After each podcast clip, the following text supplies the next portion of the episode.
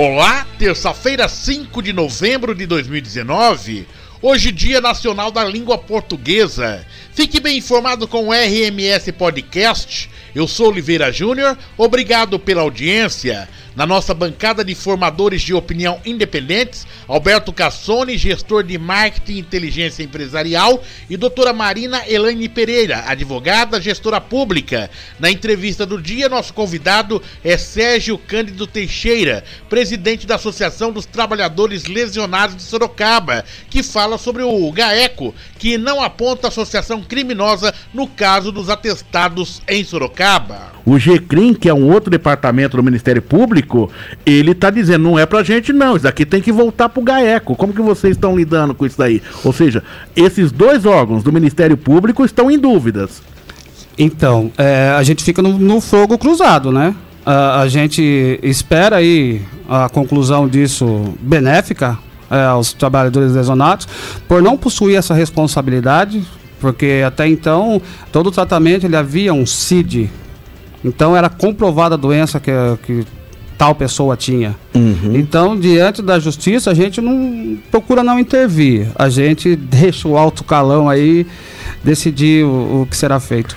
Doutora Marina Alberto Casson, deixa eu começar aqui com a doutora Marina nesse caso aqui, para que ela possa, inclusive, fazer algumas correções, caso ela sinta na minha fala que eu possa ter equivocado. Doutora Marina Elaine Pereira, advogada, gestora pública, suas colocações, observações, doutora.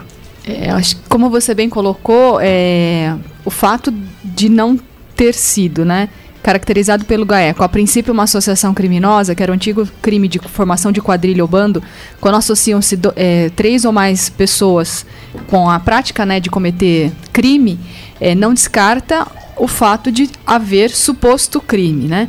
O que eu gostaria que ele esclarecesse é que nem você me disse, né? Você estava afastado, acredito que um afastamento é, não pelo INSS, não um afastamento pelo médico. E essa clínica, qual era a especialidade do médico? Que eu não me recordo agora. Ele é, é Dr. Sérgio, ele é obstetra, né? Uhum. E acupunturista. E ele que afastou você? Não. Não. Ah, não. entendi. Era outro outro CID, era outra moléstia. Meu, era outro médico. Era outro médico, era ortopedia. Ah, entendi. Mas, mas então, a, a empresa, pelo menos assim, eu, eu tô, né, vendo o que nós tivemos na mídia. Eu não acompanhei o, o caso específico mais a, a fundo. É, foi demitiu somente os atestados emitidos por essa clínica ou ela demitiu todos os trabalhadores que estavam afastados, porque você disse agora que você vai ter que fazer um procedimento de coluna. Claro que o médico obstetra não poderia te dar um afastamento por coluna, né? Não seria, você nem poderia ser consultado por ele. Então a, a, a minha dúvida, né? Você acho que né, até para esclarecer para os ouvintes, né? Essa questão, é na realidade, então a empresa ela demitiu não somente os trabalhadores que possuem um atestado da clínica denunciada, e sim todos que estavam afastados, foi isso? Não, não. Ela demitiu quem tinha dois ou mais atestados desta clínica de acupuntura. No seu caso, eu não iria citar seu, a, o seu cenário, mas como você colocou Sim. esse exemplo, no seu caso, em algum momento você passou por essa clínica, você tinha esse atestado dessa clínica? Sim, eu tratei coluna, ombro, cotovelo, eu sempre tratei Mas lá. você tratou coluna com, com qual a especialidade do médico? Sim. Com, com esse médico? Acupunturista. Acupunturista, é. ah, correto. Ele é obstetra e acupunturista. Sim. Ah, entendi. Ah, então, correto. mas é, é, não o fato de eu estar afastado naquele período... Certo Certo. Entendeu? É, é, como que eu posso dizer? Não tem nada a ver com o fato de eu ter tratado lá. Já fazia, eu acho que uns 3, 4 meses que eu não pisava naquela clínica. Uhum. Entendi. O seu atestado não era, não, não era, era de lá recente. clínica. E é... as demissões foram todas por justa causa? Todas. Nossa. Todas. Detalhe, não sei se chegou ao ouvido de vocês, provavelmente não. É, mas quem possuía dois ou mais atestados era demitido por justa causa. Quem possuía um só era penalizado com advertência ou suspensão. Dois pesos e duas medidas. Sim. É, é, um exemplo, é um exemplo básico em discussão que nós estávamos lá. Se você mata um, você não vai preso. Se você mata dois, você vai preso. É. Qual, qual, o critério, né? Se o a vida é mesmo. O critério é a autarquia. Era pessoal de cargo mais elevado dentro da empresa. Importante lembrar que o Dr. João Batista Martins César, que é desembargador da 15ª Região do Trabalho, é, desde quando ocorreu essa demissão, no dia é, em que os fatos se estavam desenrolando, ele estava presente nesse microfone e ele alertou para a chamada demissão em massa. Acho que é aí que pega a questão da chamada demissão em massa. Ou seja, e agora na última sexta-feira, ele também estava conosco aqui num outro cenário, doutora Marina e Alberto, e também alertou para essa questão, a preocupação em relação como é, as empresas trabalharam essa chamada demissão em massa. Então você vê que a situação é complexa. Nós estamos falando de um de um GAECO que envia para o GCRIM, né, é, a, a denúncia e diz, aqui não é formação de quadrilha. Como se é fosse um, um crime de menor potencial. Menor potencial. O GCRIM, nós temos uma informação de bastidores que diz o seguinte, olha, isso aqui é, não é problema nosso. Isso aqui é de maior proporção. Daí você tem uma, uma fala, né, nos nossos microfones, do desembargador desembargador da 15ª região, que até não pode entrar no mérito da questão, Sim. porque ele pode ser um dos jogadores, mas que viu com é, uma determinada cautela e um cuidado a chamada demissão em massa. Alberto Cassone. Olha, é, realmente isso é uma questão séria e, e, e suscita um estudo muito pro, aprofundado, viu, Sérgio? E, e, graças a Deus existem emissoras como a Cacique que permitem que isso ocorra.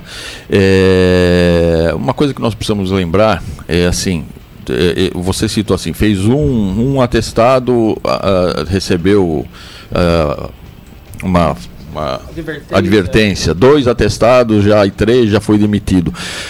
O, no processo industrial convencional, né, é, numa, o, o, homem ele é, ele, é, ele é equiparado a uma máquina.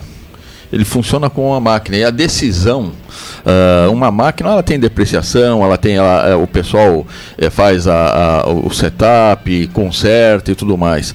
E, e, o homem, ele comparado a uma máquina, trabalhando como se fosse uma máquina, ele não é uma máquina. Ele tem que ser, é, é ele tem que ter um, um, um, tratamento diferenciado, isso é óbvio. Então não dá para pegar uma situação como essa, na, no meu modo de entender, e tratar o ser humano como se fosse uma máquina. Ah, o, o automóvel aí já está quebrando várias vezes aí, troca por, por outro aí. É, é, não pode ser assim. Então, essa discussão tem que, tem que ir à frente e, e, e é ético, é moral que ah, ah, os administradores tenham essa preocupação com o ser humano porque ser humano é ser humano, máquina é máquina. E, e, e temos que ter essa, essa visão é, do respeito que, que cada valor tem. E o valor do capital social é muito maior do que o valor do capital ferramental. E isso nós não podemos nunca deixar de, de, de, de pensar nesse, né, nessa linha de raciocínio, e, creio eu. As pessoas eu. que estavam de fato em tratamento, né, os prejuízos que tiveram, cirurgias muitas vezes marcadas, perderam provavelmente o convênio, né? Perdemos. E isso, por mais que seja revertido na justiça, e, esse, é, é, é, esse mal, né, digamos assim, que passaram, ou a, a turbulência que vem passando, não vai ser reparado infelizmente nunca jamais vai ser reparado. É, e dói, dói. É, nas reuniões feitas, é, promovida por nós, associação, é, 150, é, 150, 140 pessoas, pessoas que tinham 25 anos de casa, 26, 30 anos de casa, receber uma justa causa assim, por, pelo fato de estar se tratando é complicado. Gente chorando, depressivo, tratamento é, muito grave sendo tratado e, e de repente corta o convênio. Nos, sabemos que o SUS não é essa, esse acesso. Né? Sim. Então, agora iniciou aí é, algumas, aproveitando já, iniciou agora aí um, um Sereste, Está ah, dando um bom. apoio, está dando um apoio para nós. E estamos fazendo aquelas cartas PCD. O Dr. Paulo tem auxiliado, certo. orientado. Mas aí quando a pessoa vai ser entrevistada né, na vaga de emprego para PCD, ele cita o nome da empresa, na hora já é cortado. Então ele já não entra no PCD por causa da justa causa que ele tomou. Vários casos aconteceram. RMS Podcast. Na entrevista do dia, nosso convidado foi Sérgio Cândido Teixeira, presidente da Associação dos Trabalhadores Lesionados de Sorocaba, que falou sobre o GAECO, que não apontou associação criminosa no caso dos atestados em Sorocaba. RMS Podcast. Acompanhe também pelas plataformas digitais Black, Spotify ou Google Podcast. Aguarde RMS Podcast, o seu portal de notícias, uma forma diferente de você ficar bem informado.